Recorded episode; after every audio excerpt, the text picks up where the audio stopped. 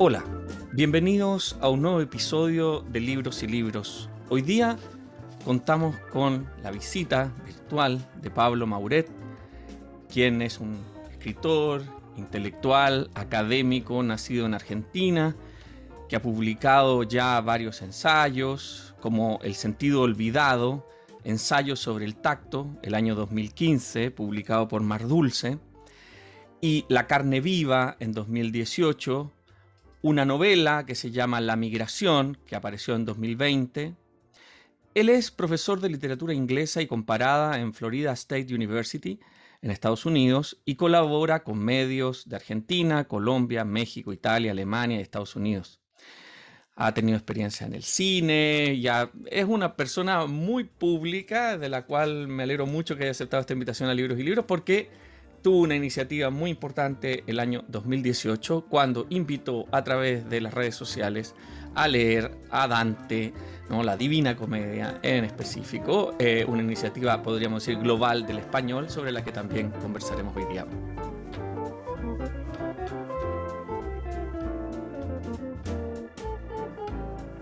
Buen día, Pablo.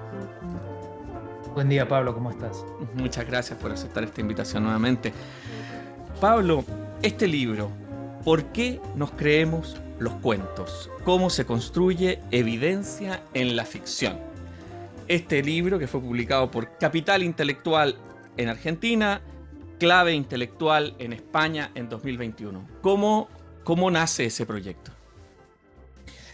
El proyecto nace eh, a partir de un proyecto académico, que es en general, y últimamente me pasa bastante, eh, tengo, tengo mitad de mi vida sucede en la academia, soy profesor de literatura, y la otra mitad es, digamos, mi escritura creativa en español. Cada vez voy abandonando más eh, la, escritura académica en inglés y, volcándome casi de lleno a lo que escribo en español pero tenía un proyecto eh, para una beca que tuve en Italia durante un año en un centro de estudios de Renacimiento en Florencia, eh, sobre el tema de la, perspectiva lineal en el Renacimiento, el, redescubrimiento de la perspectiva lineal, que es un, hito en la historia de la pintura y del dibujo.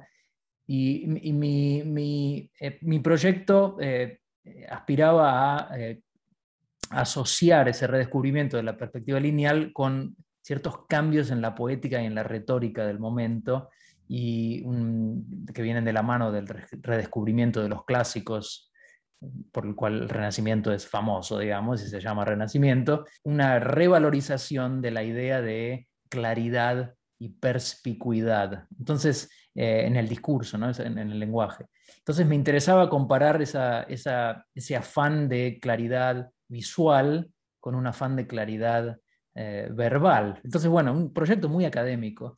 Y, mientras estaba estudiando para este proyecto, el año eh, este que pasé en Italia, me di cuenta de que no me interesaba tanto ese proyecto, sino que me interesaba más bien eh, una exploración del, concepto de claridad, de evidencia en, las artes en general. Entonces el librito este salió eh, un poco de ahí, eh, tiene muy poco de renacimiento en realidad, que es en teoría mi área de estudios, pero eh, se traza una, una, historia de este concepto de, claridad, de evidencia en, en, en, las artes y se ocupa de algunos casos puntuales como un cuento de Cortázar, Continuidad de los Parques, muy famoso, y la última película de Tarantino que la vi, me gustó muchísimo, me pareció muy, muy estimulante, muy interesante, muy genial, y, terminé escribiendo un capítulo larguísimo sobre esta película. O sea que es en realidad un libro de caprichos partiendo de una idea eh, original. Ahora, e, en, eso, en esa especie de, de, traslape ¿no? entre lo académico y lo no académico, sin duda tú eh, elevas una teoría, una teoría de, por qué nos creemos las cosas y en algún momento señalas, dices, nos creemos los cuentos porque queremos, no porque podemos, ¿no? Y entonces allí, por cierto, a lo largo de todo, esta frase está muy al final, pero, pero eh, desde el comienzo lo que uno se da cuenta que esto es una discusión muy antigua eh, y, que, y que tiene que ver con la tradición más, más digamos, arcaica de los relatos y la relación entre la verdad y lo que contamos con palabras y lo que decimos y cómo los otros lo perciben. Por eso que digo que es en el fondo una teoría de la, podríamos decir, de la verosimilitud, una teoría de la evidencia, una teoría de la verdad, y, así vas construyendo este camino. Ahora, dentro de todas las cosas preciosas que cuentas desde el inicio, hay una que me parece muy perturbante y el de la existencia estética, ¿no? Lo, explicas muy bien con una anécdota, así que te pido si podemos entrar por ese paradigma de la, existencia estética y la existencia material de los sujetos. Sí, es un, es un tema que siempre me, me, interesó mucho, me fascinó mucho eh, el grado de realidad que tienen los personajes de los libros, por ejemplo, eh, las figuras que uno ve en un cuadro, las estatuas, eh, obviamente que tienen una realidad material plasmada en el papel, en las letras, en el mármol, en la tela, en los colores, pero tienen algo más.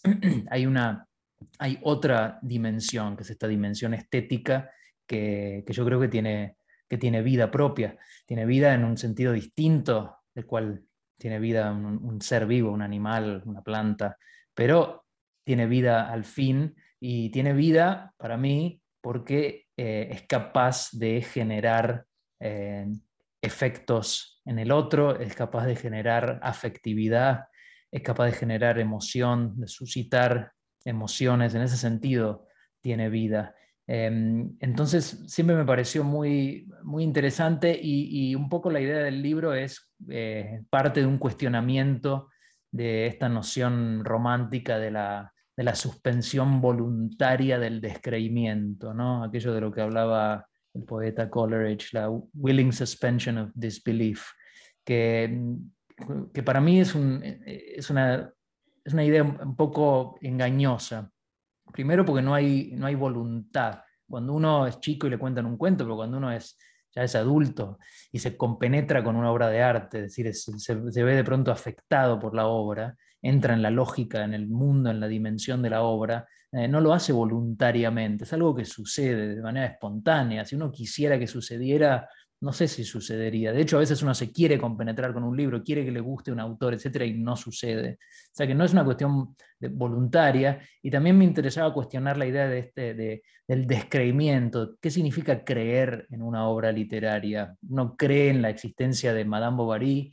como cree en la existencia de la silla en la que está sentado? No, es distinto, es distinta la manera en que creemos y sin embargo sí que le otorgamos un grado de realidad muy fuerte porque logra afectarnos, se nos queda en la memoria, eh, nos preguntamos eh, por, esta, por esta persona que no existe. Es decir, que tiene, tiene una realidad muy fuerte y a la vez muy distinta de la realidad de las cosas.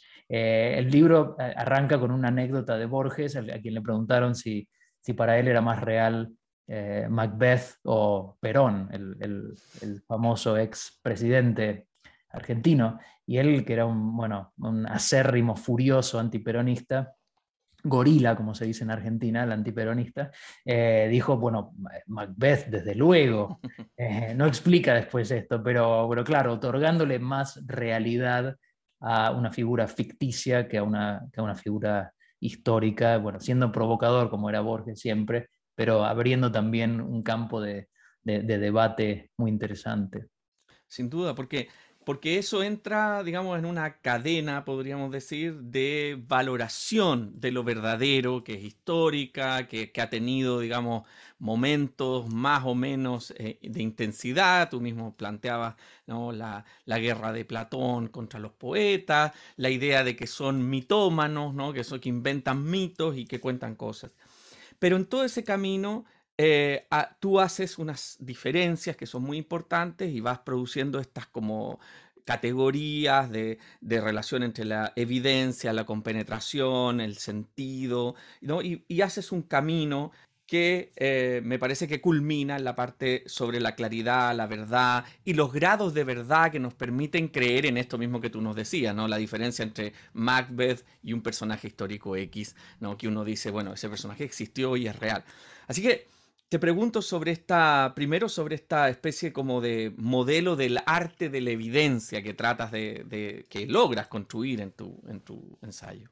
Sí, la idea de, evidencia me, me parece importante porque a fin de cuentas eh, es el, disparador de eso que también llamo compenetración, de ese, de ese acople entre nuestra sensibilidad, nuestra afectividad y nuestra atención también, ¿no? Y eh, la obra de arte, ese momento de enganche en que, que nunca, uno nunca sabe exactamente cuándo va a suceder, cómo sucede, qué exactamente lo dispara, por ahí nos sucede apenas empieza el libro, por ahí nos toman algunas páginas o lo mismo una película, por ahí al principio no nos situamos y de pronto estamos ahí, entramos en ese mundo y en esa lógica y, lo aceptamos.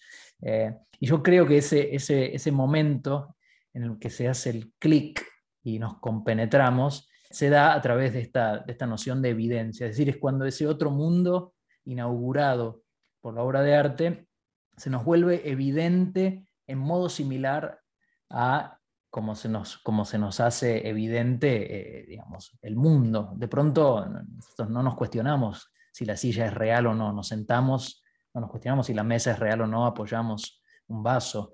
Eh, hay un punto en el cual sucede algo muy similar con la obra de arte, en el cual lo aceptamos, lo aceptamos como real. Sabemos que es real en otro, de otra manera, obviamente, no estamos locos, no somos Don Quijote, creo que por eso Don Quijote también es tan, tan genial, ¿no? Porque es una persona que, que, no hace distinción entre el, mundo de la ficción y el mundo, y el mundo real. Nosotros, eh, a no ser que estemos totalmente locos, sabemos exactamente cuál es la diferencia y sin embargo le otorgamos realidad, lo aceptamos, lo, lo, tomamos como algo autoevidente, que, que, se sostiene por sí mismo, que existe y que eh, inaugura un mundo frente al cual eh, podemos responder, construir sentido, etcétera, etcétera. esa sería la idea de, eh, de, la evidencia, porque a fin de cuentas la evidencia es siempre evidencia de sí mismo, ¿cierto? Algo da evidencia de su propia existencia, se presenta como, como real, como existente. Creo que las obras de arte tienen esta capacidad.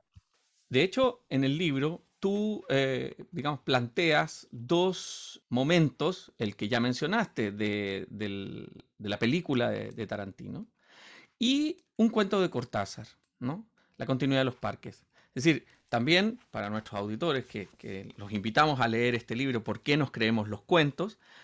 Haces una aplicación, no es solo una teoría de la evidencia, una teoría de la compenetración o, de cómo vamos construyendo esa compenetración con la literatura, sino que además lo aplicas. Cuenta un poco por qué elegiste ese, ese relato de, Julio Cortázar. Por varias razones. Hace, muchos años que lo, que lo uso en, ciertas clases eh, y funciona muy bien para, practicar eh, la lectura de cerca, ¿no? la lectura eh, atenta de un, texto literario, armarlo y desarmarlo, ver cómo funciona. Pero a la vez me parece un, primero, otro, otro motivo es que es lo suficientemente corto como para citarlo entero y, hacer, una, hacer una lectura integral del texto, que eso, eso también me gustaba, dedicarle un capítulo entero eh, centrado en este texto, pero a la vez es un texto que eh, de alguna manera reflexiona o invita a reflexionar sobre estas cuestiones de, las distintas dimensiones eh, que inaugura el arte, de esa, de esa cualidad de ser anfibio que tiene el ser humano, de poder habitar distintas dimensiones de lo real a la vez, eh, la, dimensión ficticia sería una. Eh, en el cuento de Cortázar, se en el final se mezclan las dos, eh, convergen y es el lector el que de pronto se ve involucrado y se ve obligado a, hacer, a, construir el puente entre la dimensión real y la dimensión ficticia. Entonces me pareció muy, muy, muy rico y muy, muy fructífero como ejemplo. Habría miles de ejemplos, obviamente, pero, pero es, es, acotado, es corto, es efectivo eh, y, me pareció ideal. se podría haber hecho con, ya te digo, con, un montón de otros ejemplos de la literatura, pero eh, ese cuento me pareció genial. Y además agrego que en los últimos años, al menos en Argentina, eh, hay una especie de progresivo desprecio por ahí es una palabra muy fuerte, pero, pero una, suerte de, menosprecio de Cortázar y de la obra de Cortázar. Quizás eh, en, cierta forma, por sus, por sus posturas políticas, hay mucha gente que lo, eh, que lo, que lo desprecia como escritor y, a la vez eh, se lo ve cada vez más, al menos en, la academia, como un escritor que funciona en la adolescencia, ¿no? Mm. como que uno después en la adultez vuelve, que en la adolescencia es un escritor que te, te, impacta muchísimo, te marca muchísimo, pero cuando uno vuelve a Cortázar en la adultez se nota de que es más, es más bien efectista, ¿cierto? un poco superficial, eh, no, tan, no tan bueno, digamos. Y, quería un poco resistir contra esto, porque yo creo que eh, el Cortázar cuentista es, eh, es realmente de un nivel superior, superlativo. es una mente genial, aparte de ser un gran escritor. Yo obviamente prefiero, sí, prefiero los cuentos a las novelas. Me parece que era mejor cuentista que novelista, pero era también un, un intento de rescatarlo un poco a Cortázar de cierta, de cierta mala fama.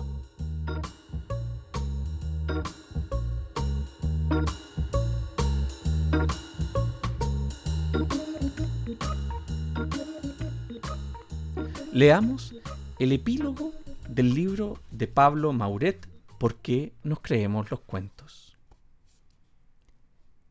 Era un lugar común en la antigua Grecia acusar a Homero y a los poetas en general de ser grandes fabuladores. Quizá mitómanos sería más apropiado. Al respecto, escribe Eric Auerbach, el reproche que a menudo se ha hecho Homero de ser mentiroso no rebaja en nada su eficiencia. No tiene necesidad de copiar la verdad histórica, pues su realidad es lo bastante fuerte para envolvernos y captarnos por entero. Si el crítico alemán resalta la eficiencia y la fuerza de la poesía frente a la, comillas, verdad histórica sea ella lo que fuere, es porque comprende que el mundo creado por el artista no compite en realidad con éste, donde se desarrolla nuestra cotidianeidad, ni con aquel otro, inteligible e inmutable, del que según Platón, la esfera sensible es una copia imperfecta.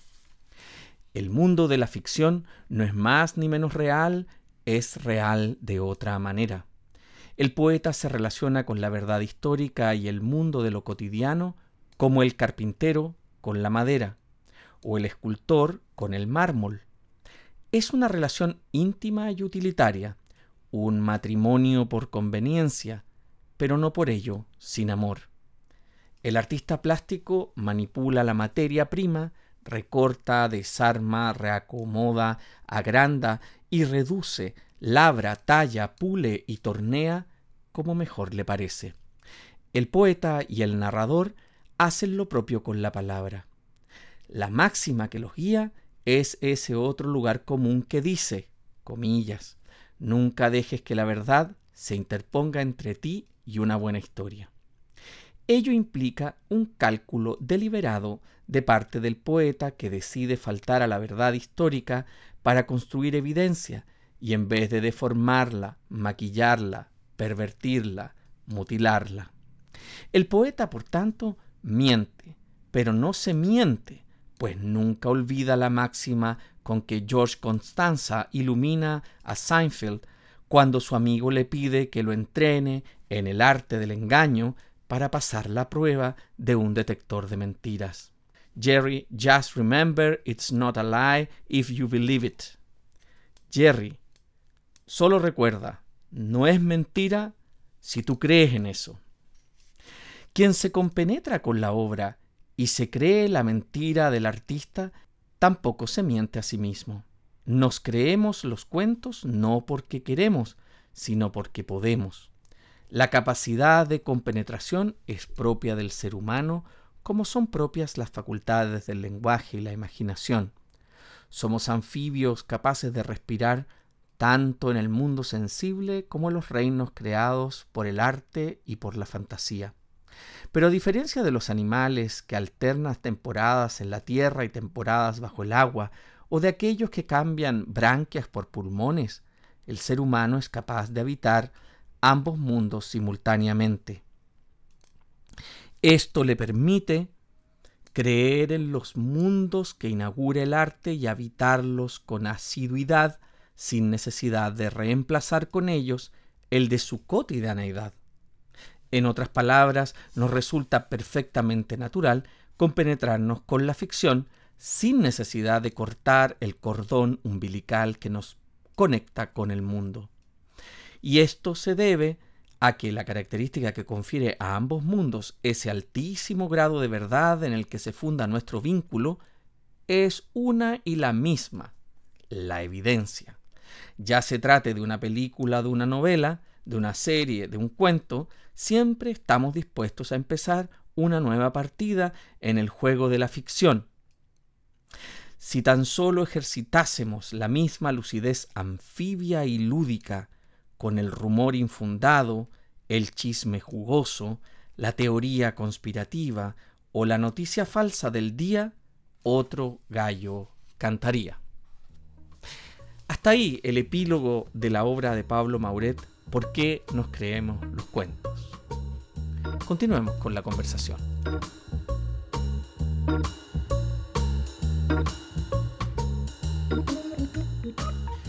eso es muy bueno porque nos permite también, digamos, después adelantar que vamos a ir a Dante y a Homero, que tú también, digamos, motivas la lectura de estos clásicos. Precisamente también, ¿no? Porque son cosas que uno lee de joven y pareciera ser que abandona, ¿no? Y por otra parte, eso que se produce en el mundo académico, que, que, no es que no tenga sus listas Billboard, digamos, simbólicas, por decirlo de alguna manera. Cuando joven lees a Cortázar, cuando grandes lees a Borges, ¿no? O las mismas que construía el propio Borges. Cuando eres joven, la poesía está llena de metáforas, pero cuando eres adulto, el poeta maduro es un poeta sin metáforas. Son, son cosas maravillosas, digamos, de tendencias, como se diría hoy día en el mundo de las redes sociales, de esas mismas de las redes que representan lo académico.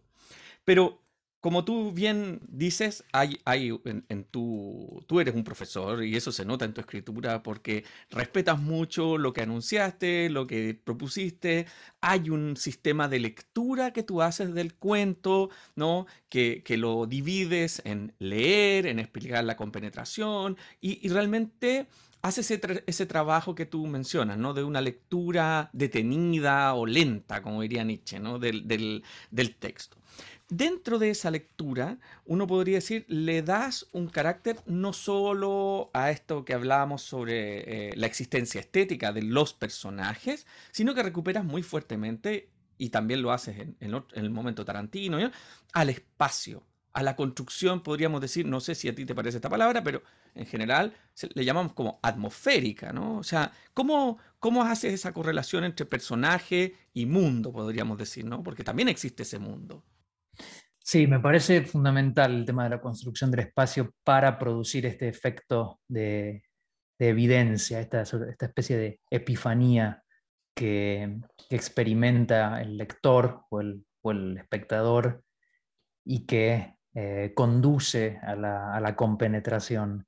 Me parece fundamental porque em, es, de alguna manera, yo, y esto tiene que más que ver quizás con una intuición medio originaria que, subyace a, todo este libro, y es, eh, yo trataba de imaginarme cómo es que sucede la compenetración eh, cuando uno está leyendo, cuando uno está viendo una película, tratando de encontrar un terreno común para, este fenómeno y, me lo imaginaba de manera espacial, como uno de pronto entrando en un espacio intermedio abierto por la obra y, ya posicionado en este espacio, aceptando ese mundo ficticio que nos propone la obra, y construye la obra. Em, obviamente que la temporalidad es fundamental y ha sido muy estudiada en la narrativa, la temporalidad pero me, parece, que, el tema de la espacialidad ha sido un poco más em, dejado de lado y, creo que es fundamental. Y Cortázar es un gran creador de espacios. En los cuentos, sobre todo, eh, eh, es, un maestro de la creación del espacio. Un cuento, por ejemplo, como eh, como ómnibus de, bestiario, en, el cual se, va, se, va, armando el espacio de la ciudad de Buenos Aires a partir de, de a través de las ventanillas eh, del ómnibus y de los personajes y cómo van viendo la ciudad y van apareciendo las calles. Em, Casa Tomada, bueno, es otro ejemplo eh, genial, como, como el, tema del espacio va eh, generando situaciones cada vez más tensas, eh, un espacio que se va ampliando o se va, o se va, o se va cerrando. Y en el cine me parece que, el otro día leía una entrevista con, con Paul Verhoeven, el, director de, bueno, de muchísimas películas, un tipo muy, eh, muy importante, muy gran, gran cineasta, y hablaba de la televisión y de cómo la, televisión, las series, etcétera, eh, eh, tienen sobre todo planos cortos, planos de detalle, primeros planos, y él decía, el cine es, es grandes planos, lo que en inglés se llama el establishing shot, el plano de establecimiento, que es, ¿no? Imagino uno el, el típico western y de pronto eh, la toma inicial y se ve todo el pueblo o todo el valle, ¿no? estos grandes espacios que, que crea el cine. Y Tarantino vuelve un poco a esa, a esa idea, tradicional del cine como creación eh, de grandes espacios, de espacios vastos, y que es muy efectiva a la hora de, digamos, de compenetrarse. Uno, uno de pronto entra en esos espacios. Entonces la idea del espacio me parecía muy importante porque uno eh, literalmente ingresa en ese espacio sin nunca dejar el espacio del sillón, de la butaca, donde sea que esté, pero de pronto ingresa en ese espacio y se cree lo que está viendo eh, y, se compenetra con lo que está viendo. Totalmente. Cuando hiciste esta relación con el cine, mencionaste ciertos como conceptos precisos, ¿no? Que recuerdan los así, conceptos similares a los que recuperas tú mismo cuando hablas sobre la claridad, sobre la evidencia, sobre casi una estilística de la claridad, ¿no? Que, eh, y haces uso de ese mundo un poco postergado hoy, eh, que se llama la retórica, ¿no? Y que, y que es tan importante para comprender la literatura clásica, pero también para comprender la literatura contemporánea, porque por mucho que no se la considere, la retórica sigue allí, ¿no? O sea, seguimos utilizando ciertas metáforas, figuras, ¿ya? Y eh, tú mismo utilizas, digamos, por decirlo de alguna forma, una, una metáfora espacial. Hablas de que cuando se, cuando se da este momento de compenetración, se abren las compuertas semánticas, ¿no? Es decir, de nuevo, un espacio que se abre y el lector queda, digamos, y, lo maravilloso que también explica es cómo eso se reifica una vez que ya entró uno en eso. Basta que uno tome o retome el cuento para que se despliegue nuevamente estas dimensiones. Ahora bien, entremos en el espacio de la claridad que me parece tremendamente relevante porque desde mi punto de vista, y tú ya nos contarás, ¿no? Es un concepto bastante histórico, ¿no? Podríamos decir, la claridad de hoy no tiene nada que ver con la claridad de hace 60, 80 años o de hace 400, ¿para qué decir, no? O sea, la claridad de alguien que leía El Quijote de la Mancha, la sensación de claridad y de cómo se reificaba completamente ese mundo, no tiene nada que ver cuando uno ahora se, materializa la diferencia histórica del tipo de lenguaje con que está escrito, las referencias, las costumbres y todo eso. ¿Cómo armaste tú esta, este modelo eh, de la parte de la claridad al interior de tu libro ¿Por qué nos creemos los cuentos? Sí, el, libro eh, sigue un poco la, historia de este concepto que es fundamental en la retórica clásica griega, romana. Eh, en griego el término más común es enargeia, eh, que se traduce comúnmente como claridad y es un término muy importante en Aristóteles, en la retórica, es un término muy importante en, en, lo que se llama la segunda retórica, en un movimiento cultural eh, fundamental de los primeros años del, cristianismo. Y además, eh, por otro lado, la, traducción latina, que es de Cicerón, de esta idea de Nargeia, que Cicerón traduce con una palabra que inventa él, que, acuña, que se llama, el, término es perspicuitas, perspicuidad, eh, que es una palabra que está compuesta de, un... Em, de una preposición que es per, a través de, y el verbo eh, que en latín quiere decir observar, mirar, es un mirar a través de, ¿no es cierto? Esta, esta idea de perspicuidad, que es, una palabra que existe en español, que no se usa demasiado, un poco, un poco anticuada, eh, es eh, muy importante en la descripción de lo que es el, digamos, la mayor virtud retórica, es considerada la mayor virtud retórica en la antigüedad, porque es lo que hace del, es lo que logra que el lector o el, o el oyente del texto se transforme en espectador. Esto es algo que dice, por ejemplo, Tucídides sobre Homero. Homero logra que el lector o el oyente se transforme en espectador. Uno, eh, trasciende la dimensión del, libro, del texto, y está ahí, frente a las murallas de Troya, eh, viendo a, Héctor huir de Aquiles, etc. Es decir, el estilo que logra esta misma cosa que yo llamo compenetración, ¿no es cierto? ¿Cómo se logra esto? Y bueno, claro, esto eh, varía a lo largo de la historia, tiene mucho que ver con, los usos y costumbres y los gustos eh, de cada momento histórico, pero yo creo que es, está basado, a fin de cuentas, en una, en una fuerte atención a la forma literaria o a la forma artística que es algo que en la, literatura contemporánea yo creo que eh, se está perdiendo cada vez más. En la literatura y en, la, en,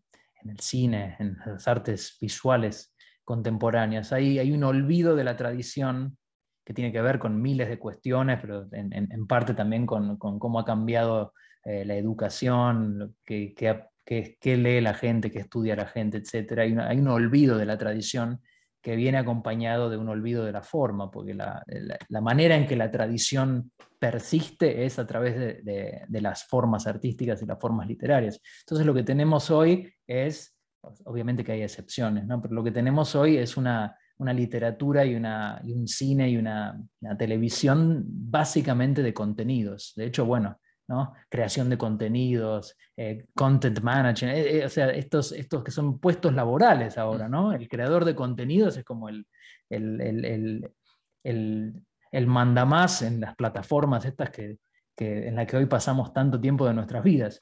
Es decir, lo que importa es el contenido, no importa la forma, forma hay una sola en la forma Netflix o la forma, la forma del Internet, etc. Va cambiando el contenido y eso se ve en, la manera en que la gente lee, en, que la, manera en que la gente ve, series. No, le importa demasiado la forma, le importa el contenido, de qué se trata, qué, pasa. Eh, y yo creo que esto empobrece muchísimo eh, eh, la literatura. No quiero sonar nostálgico, reaccionario, pero, pero me parece que, que sí empobrece. Y en parte porque eh, empobrece la, variedad enorme de maneras en las cuales nosotros nos compenetramos o percibimos el espacio, percibimos la evidencia. Es decir, cuando hay una sola eh, manera, una sola forma, que es la forma dada por la plataforma o dada por la Internet, homogeneiza muchísimo la experiencia artística que de por sí es algo, o siempre fue algo muy, muy personal, muy individual, muy, muy íntimo entre uno y la obra de arte. ¿no? Mm. No, absolutamente. Y, esto, digamos, desde esta energía, de esta fuerza, ¿no? De esta eh, claridad o perspicuidad que, la retórica em, levantó, digamos, durante tantos siglos, podemos ir hacia una zona que a mí me parece y que se relaciona con esta idea de lo subjetivo, de lo personal, de la relación íntima con la obra, que es la noción de sentido que en el caso tuyo, que ya habías escrito un libro o dos ya sobre el sentido del tacto, en este libro también se deja ver que tú armas una correlación entre los sentidos, ¿no? el sentido del tacto, el olfato, el gusto, ¿no? la visión, y el sentido, en, en la noción que nosotros usamos para decir, entendí, no entendí, y eso más elevado, que podríamos decir, lo interpreté y esto es lo que yo entiendo de lo que tú estás contando de nuevo, e, esa, esa correlación que evidentemente eh, trabaja muy, muy delicadamente en el texto. Sí, la, correlación con los sentidos es muy importante y sentido en varios, en varios sentidos, ¿no? valga la redundancia. Pero esta primera apertura de espacio, el momento en el cual eh, nos posicionamos en este espacio que propone la obra, que nosotros aceptamos, y, en el cual se da esta, eh, este efecto de evidencia que, que nos lleva a compenetrarnos, eh, está muy relacionado con los sentidos. Y no solo el sentido de la vista, uno podría decir de la lectura, eh, el, el, sentido que prepondera es la vista o digamos, el oído si uno está escuchando. Bueno, si uno es ciego y está leyendo en braille, el tacto, supongo. Pero todos los sentidos se involucran de pronto, de manera directa e indirecta, porque la evidencia se genera en primer lugar cuando proyectamos nuestros sentidos transformados en digamos, versiones eh, estéticas de los sentidos en, en este mundo, mundo literario. Los neoplatónicos y los primeros cristianos, que eran muy, estaban muy influenciados por el platonismo, creían en, en, en, esta dualidad de cada sentido. Cada sentido tenía una versión digamos, física y una versión eh, espiritual. Estaba el tacto físico, que es digamos, el tacto en el mundo, y el tacto espiritual, el olfato físico, el olfato espiritual. Digamos. Y hay algo similar, se me ocurre, en, eh, eh, en la apreciación artística. Es, digamos, es, el tacto, no el tacto epidérmico, de superficie contra superficie, pero hay una, se involucra el sentido del tacto transformado en su versión estética en, eh, en, la, apreciación, en la apreciación del arte. Eh, como sabemos, el tacto no es, es mucho más que, que contacto epidérmico, ¿no? hay la sensación de, de equilibrio, digamos, la propiocepción, la sensación del cuerpo y de las distintas partes del cuerpo en relación las unas con las otras, la sensación de velocidad, eh, de movimiento en general, eh, la intracepción, es decir, la sensación del, cuerpo, todas estas son variedades del, sentido del tacto y todas estas cosas, eh, todas estas variedades tienen un correlato.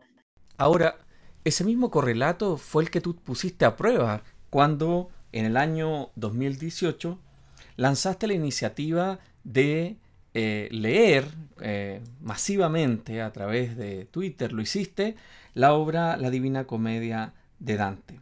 Esto, sin duda, eh, de alguna forma, implica que tú te enfrentaste a algo que es la nueva forma de leer, ¿no? que estos correlatos, que esta relación con el sentido, con los sentidos, con la manera en cómo la gente se compenetra con lo que lee, está ahí operando de alguna manera, se plasma, digamos, en esta nueva forma de leer.